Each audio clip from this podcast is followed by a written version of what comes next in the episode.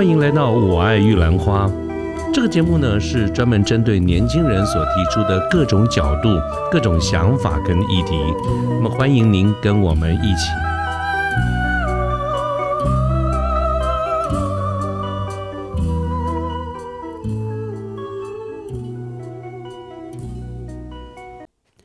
嗯，各位早安，我是卢天记。现在是民国一百一十一年的五月二十四号星期二的早上。那么今天呢，想跟大家聊一个电影啊。这个电影呢，就是在好几年前，大概有个七八年前吧，我当时看过一片跟棒球有关的国片啊，叫《卡诺》。呃，当然它的片名是用英文哈，K A N O 卡诺这四个字啊，就是讲的是加农。那么呃，今天就聊这个片哈。当时呢，我这这个跟。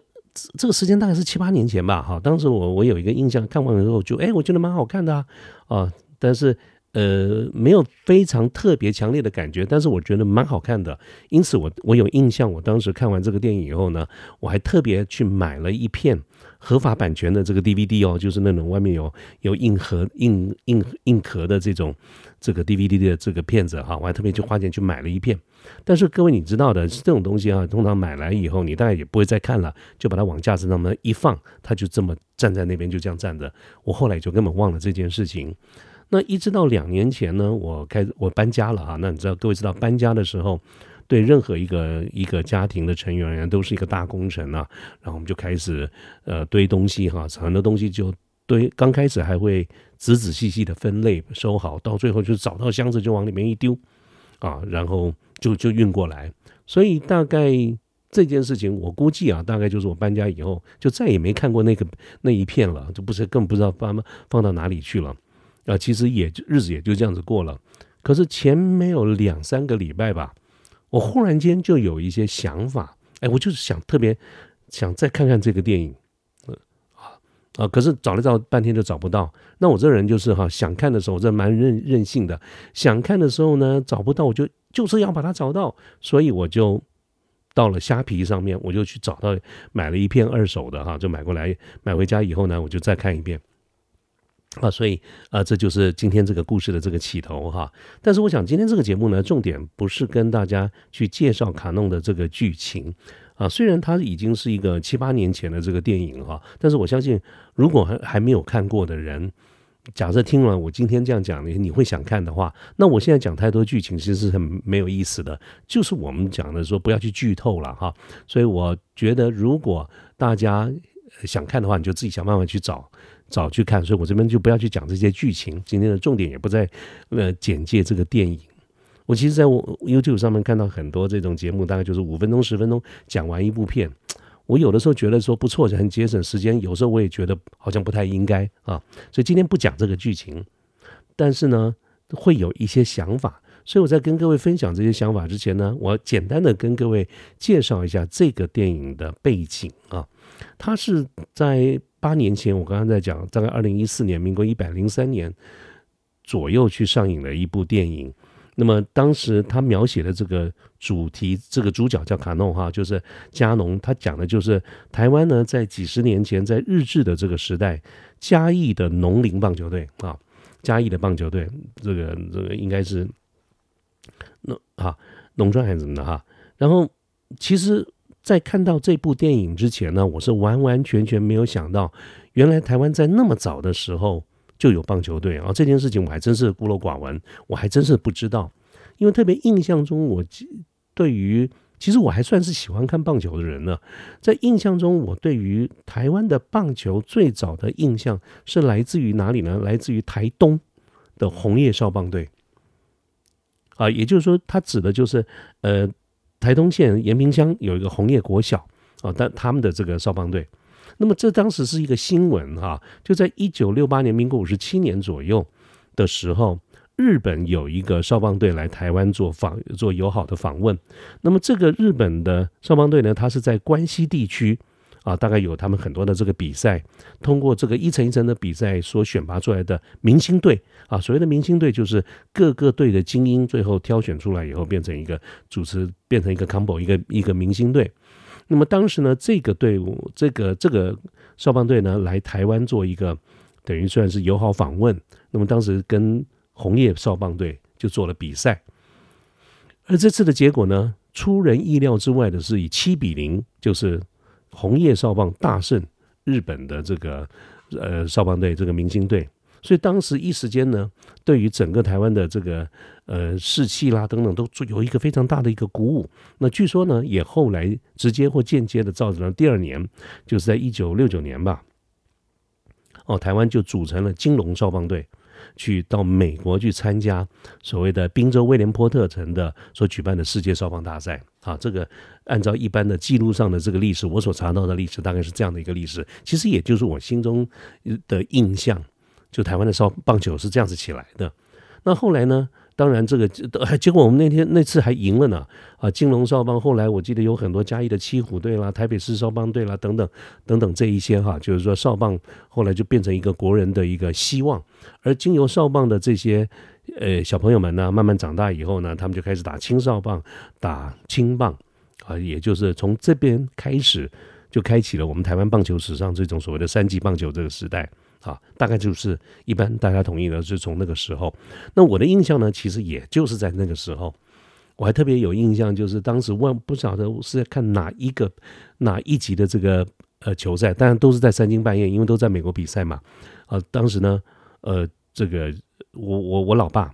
哦，我们家是个公务员，其实公务员的家庭日子过得是十分普通的。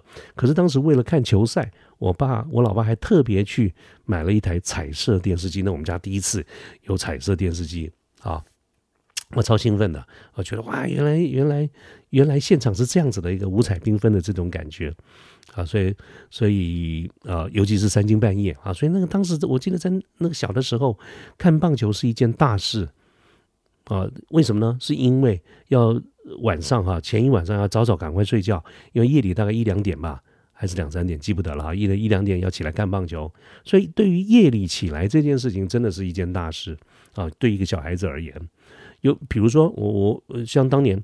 呃，每次到农历年除夕的时候要守岁，这个守岁也是个大事，因为要撑到晚上十二点，所以呢，最好在晚餐的时候就要吃饱喝足，就是年夜饭的时候，甚至于下午那一天下午的时候，赶快要先睡个午觉，不然你晚上怎么会撑有办法撑到十二点？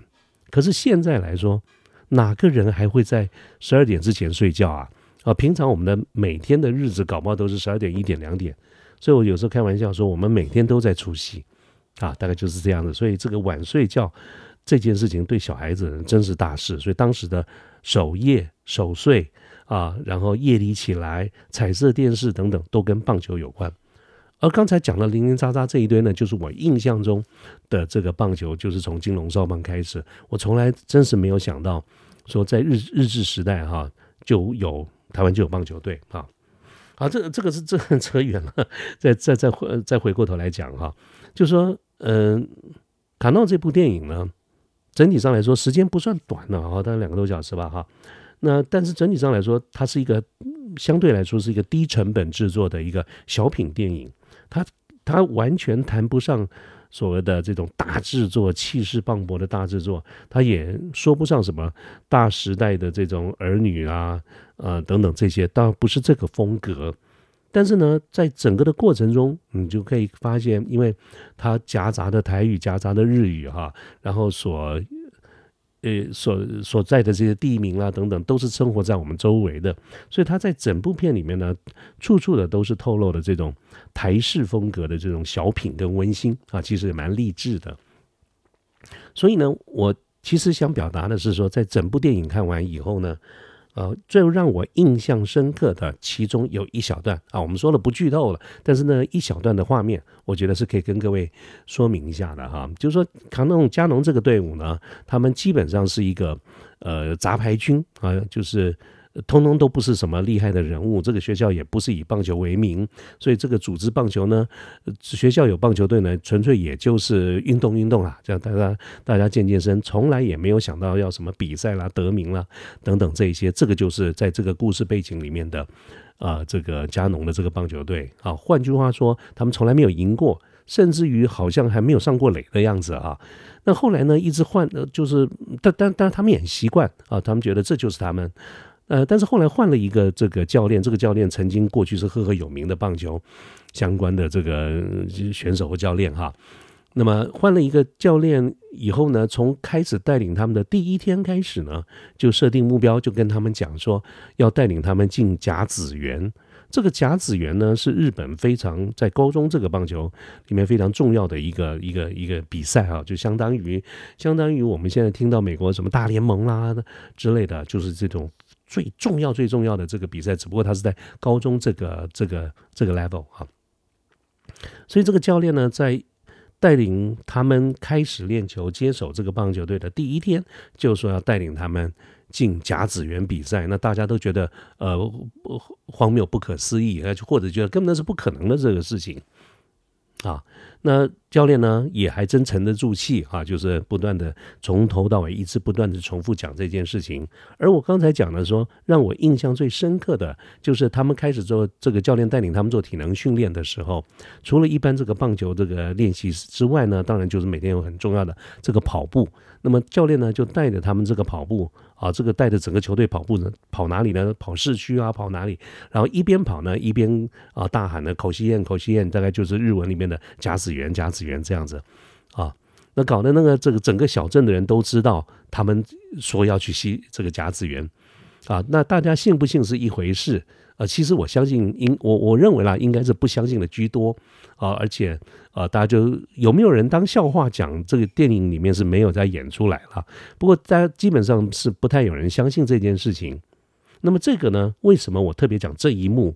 是我在整个店里面觉得印象最深刻的，是因为啊，如果我们硬从现在的企业经营管理的这些说法啦，呃，来硬套的话。就是我们常常听到在业务这个领域里面做所谓的 sales training，或者是呃业务的这个培训哈，业务力啊、战斗力啊等等这些培训的时候，一定会谈到一件事情，就叫做有一个法则叫做吸引力法则啊。所以有的时候你会听到人家讲说：“哎呀，有一本书叫《秘密》，你有没有看过啊？”啊，大概你都会听到这些话。那其实那个秘密那个书可看可不看啦，它从头到尾讲的就是吸引力法则。那这个吸引力法则呢，今天也不是重点，不是讲这个。各位只要记得，吸引力法则如果我们要浓缩下来的话，大概四个字就讲完了，叫做心想事成。这个心想事成呢，以前我不太相信，其实我现在越来越有这种感觉，我还真是蛮信的，信的哈。那么在这个电影里面呢，所表达的这样子的一个心想事成的这个感觉，各位这样听起来。觉得嗯，它就是部励志电影嘛，励志电影当然要这样子演，要要大声的讲出我们的这个目标。可是我之所以印象深刻，是因为他们不是在棒球的练习的场地，比如说学校的操场啦，跑步的时候喊喊，而是整个带的这个球队，当然上山下乡到处跑啊。其中有一段也是经过市区啊，当年的这个市区就算不大，也就是市级，而在这样子的一个场合里面啊，去喊。我觉得非常不容易。我自己在设想，如果是我的话，我会不会？我还真的是觉得，对我人很要有很大的勇气。不要不要讲说，我好像一天到晚在鼓励我们身边的人，说你要有勇气啊，你要你要这个这个呃这个敢定目标啊等等这些。其实我看到这一幕的时候，我自己在想，如果我是在当场跑步的这个队员中之一，我是不是第一？我会不会喊得出来？第二呢？我就算喊出来，我是头低低的，呃，还是很直抬头挺胸的去喊啊！我觉得这个是让我非常印象深刻的一件事情。所以没有错，卡诺其实从头到尾就是一部啊小成本的励志电影啊。那么它的励志的过程，当然就是讲说这个球队从不 OK 到呃大家众志成城，到这个一起努力，慢慢一步一步的，真的就打入了甲子园啊。这个故事细节呢？我高度建议大家有机会去找一篇来看一下。但是呢，我想呢，今天我谈到这一片，主要的还是希望能够把它摘取一些结论啊。这个结论呢，其实跟我平常如果有机会的话，我常常会跟我身边的好朋友们啊，大家一起讨论很多事情。其实挫折每个人都有，包括你，包括我，我们都有很多的这个挫折。那所以，呃，有些朋友哈不。我可以讲呢哈，就是很愿意跟我聊聊他所碰到的一些挫折，那我都会鼓励他继续往前啊，加油啊！哦，只是这在过去我怎么都没有想到拿卡诺出来讲，以后会拿出来讲。可是今天这个电影重新再看了以后，给我的感觉对应了我过去常常跟大家分享的，我觉得有几点是共通的。就是第一点呢，我们如果在从事，尤其是我们从事比较开拓性、拓展性的工作啊，不管是业务啦、企划啦、产销协调啦等等，有很多工作，越是觉得有收获、有价值、有创造价值、有有贡献的这个工作，其实挑战越大。它的困难度也是越高，所以我觉得我们大家面对这些事情的时候，有一个第一个重要的原则，就是我常常讲的，我们要自恋啊。这个自恋呢，就就是要有一种感觉，舍我其谁啊？啊，一定要有一种感觉，I'm the best 啊！我当然是我把自己是的成功，或者是我能够做到这件事情，我能够做到，要视为理所当然。啊，所以我觉得这是一个非常重要的一个心态，就是一定要认为我可以，我可以，否则的话，每天的困难挫折那么多，你没有这样的一个自恋的心态，大概真的早就被打败了。所以以自恋这件事情，还真的是不能够太理智哈，因为你如果理智，你就会发觉，其实大部分的人，我们都不算是，都是一些普通的老百姓。所以如果你认知，你充分的认知自己是一个普通老百姓的这件事情的话，你大概自恋不起来了。啊，自恋不起来的话，那那那那，那我觉得，呃，后面就不太容易走了哈。尤其面对一些比较高挑战的一些工作，所以第一件事情，我觉得我们就是要自恋，相信我可以做得到。啊，这个呢，它具体的做法其实就是我们常常听到人家讲说，我们要勇于做梦，我们要 dare to dream，我们要勇敢的去做梦，要勇敢的去画大饼啊。我以前也觉得画大饼这个字眼呢。是比较负面的感觉，好像都是那样的胡说八道。可是我现在呢，慢慢慢慢对这种画大饼的这种这样子的一个画面或这样的一个动作呢，我慢慢给予他比较正面的一些看法，甚至我觉得还蛮不错的。的原因就是，其实真正的很多的。事情我们就要先敢于勇于去去梦想，说我想要做什么，我想要什么，我要换一辆车，我要换一个房子，我要做到什么呢？不管你是用这种有形的物质，或者是无形的精神层面的一些成就来鼓励自己，哈，都应该要勇敢的去把那个饼画大。我们常常听到人家讲一这一句话，说说做梦啊，你要大胆一点做啊，不要不要做那个小梦啊，不要小山小水，要勇于做大梦。为什么呢？是因为。非常有可能一不小心就实现了，你知道吗？所以如果你做梦做的太小，让实现那不是太亏了吗？所以要做梦，我们就给他做大的。哦，这个话我常常听到人家讲，我以前是听人家讲，我现在也慢慢的连自己都会去讲这件事情。好，所以这是我第二个感觉。当然了，我我今天要讲这个事情，并不是鼓励大家一昧的就是做这种不切实际的做梦。我记得在我们这个节目的第一百二十集，我特别查了一下，一一百二十集里面，他的这那一集的标题讲的非常的清楚，就是我们一个专业经理人啊，我们在做事的时候，情感上要乐观，理智上要悲观。啊，这个情感上乐观，情感不是感情啊，就是情绪上、感觉上，我们要主观的认定，我们要乐观，我们一定可以做得到的，我可以，哈，这个事情也能够成功。但是呢，理智上要悲观。这个悲观呢，其实讲的就是说，我们要呃这个料敌从宽呐，就是要做最万全的这个准备啊，不能够一昧的只讲说我可以，我可以。但是我们做法上呢，要做的非常的滴水不漏，要做的非常的仔细啊。我觉得一个人。要能够成功，要同时的去处理这两种不同的情绪啊，一个是情感上的乐观，一个是理智上的悲观，要能够同时处理这种情绪，因为这两个情绪相对立的嘛啊，而且要付诸行动。好，这是我这次对这个片的一些感觉。那各位可能会想奇怪，为什么忽然间我又重新开始拿卡诺这个电影来谈？心想事成，或者是吸引力法则。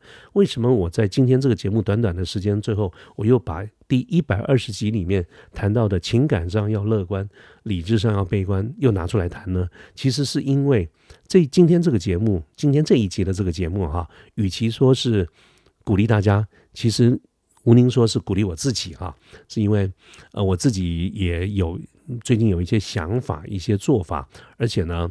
经过了一段时间的这种跌跌撞撞哈，做一些修改啦，啊，甚至有一些推倒重来，我自己也会有一些新的一些想法、一些做法，在这个年度里面。啊，当然这些对都是我过去的经验、经历所没有做、所没有接触到的，所以对我而言，其实也是忐忑不安哈，充满了一些恐惧。我一直在想说，呃，我这么这么一把年纪了，我要不要去做这件事情啦？或者是我能不能做得到的啦？或者是有必要这么辛苦吗？等等这一些啊，所以呢，今天一方面啊。回忆一下这个电影，二方面做一点结论，跟大家鼓励一下。其实呢，主要的目的是鼓励我自己。那到底是哪些事情呢？或许再过一段时间，等到比较成熟的时候，如果觉得可以的话，我再跟大家来做一个分享啊。不过今天今天呢，就先起个头啊，呃，就算吊胃口好了，先放在这个地方啊。希望我自己能够成功。所以，嗯，到时候再跟大家说一下说明啊。那我们今天这个节目呢，就到这边结束，谢谢大家。好，我们嗯下期再见了哈，拜拜。